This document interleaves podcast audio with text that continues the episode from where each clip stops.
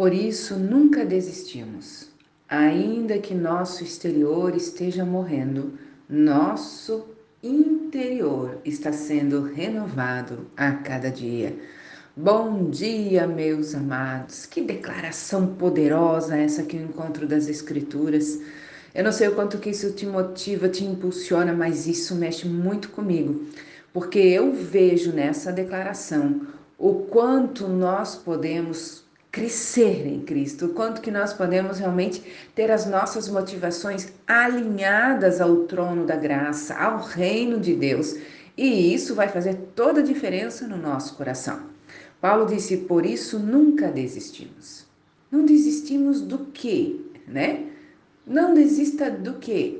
De permanecer na vontade de Deus.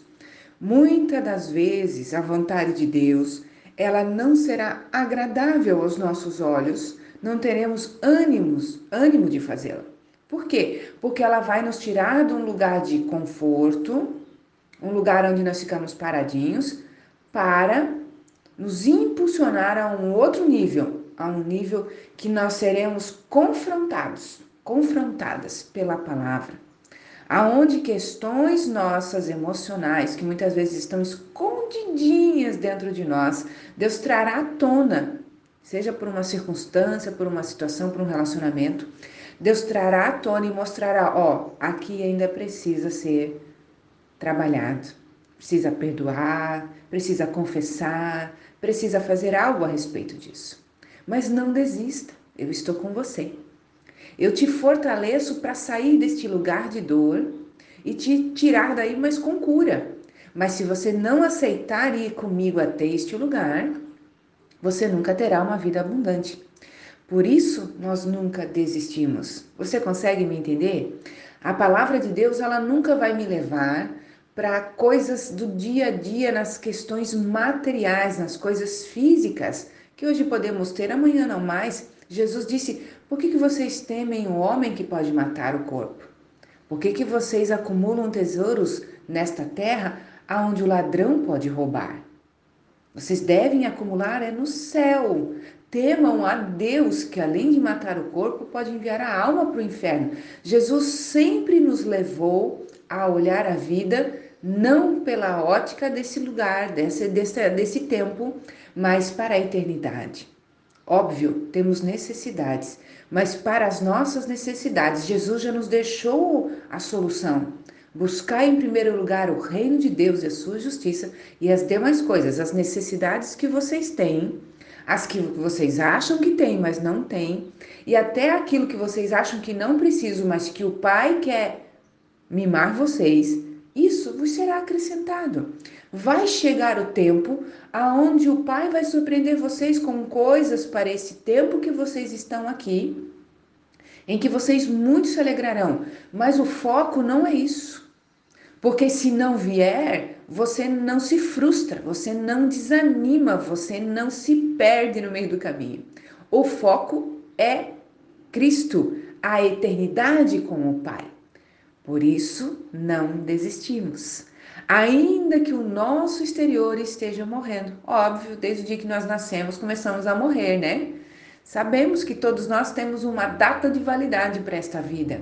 Quanto tempo cada um de nós viverá? Só Deus sabe. Mas me arrisco a dizer que nós podemos cooperar nesse tempo de vida. A forma como eu lido com o meu corpo, que é o templo do Espírito Santo, como eu lido com as minhas emoções, que é o templo do Espírito Santo, vai, vai realmente ditar também um ritmo aqui. Se eu não me cuido, não cuido da minha alimentação, não cuido das minhas emoções, né? Não faço aquilo que precisa ser feito com o meu corpo para trazer cuidado e saúde, eu posso sim abreviar os dias na minha vida. E não é porque Deus queria, mas é porque eu falhei, né? Você lembra lá de Moisés? A Bíblia diz que Moisés subiu um monte com 120 anos e seus olhos não haviam escurecidos, ou seja, ele não estava cego, ele enxergava bem.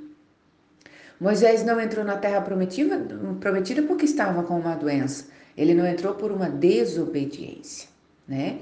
Então, assim, eu posso sim cooperar para que o tempo de vida que Deus determinou para mim aqui nessa vida aconteça. Mas vamos estar morrendo. Nosso corpo já entrou num processo de despedida deste lugar. Aqui é só uma passagem, meu amado, minha amada. Nosso interior está sendo renovado a cada dia. Porque, embora o meu físico esteja com data de validade, o meu interior não.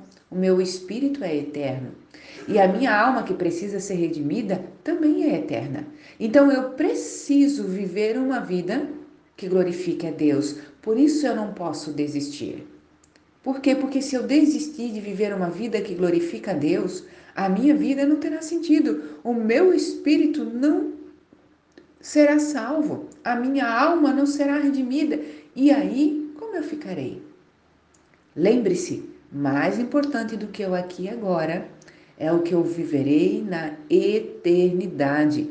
Jesus veio nos preparar para a eternidade com Deus. Óbvio que quem está em Cristo, a eternidade já começou. Já não vive mais para este mundo. E é o apóstolo Paulo falando sobre isso. Ele traz esse conceito inúmeras vezes, porque ele pensa assim: vocês precisam entender que uma vida com Cristo não é uma vida que se encerra aqui. É uma vida que continua na eternidade. E como eu sei que estarei na eternidade? Porque a eternidade já está dentro de mim. Eu percebo a eternidade. Uma, uma questão muito legal aqui é nós percebermos se temos desejo de nos encontrar com Jesus. E como será esse dia? Como você se sentirá?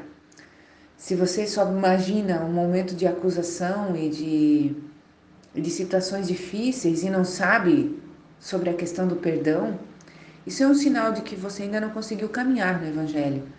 Mas se a palavra de Deus ela tem te alimentado, você tem tido relacionamento com Deus, você tem desejado o Senhor, é, eu confesso para você que eu não sei como eu vou me portar diante do Pai, se eu vou chorar, se eu vou rir, se eu vou dançar, se eu vou pular, se eu vou ficar de joelhos.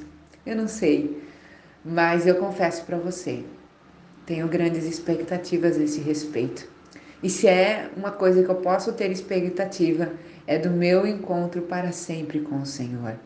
E eu te encorajo nesta manhã a observar a si mesmo e se perguntar como será o seu encontro com o Senhor. Aí você não vai querer desistir, aí você não vai querer parar, porque não é sobre esta vida, não é sobre as coisas desta vida, mas é sobre a eternidade com o Senhor.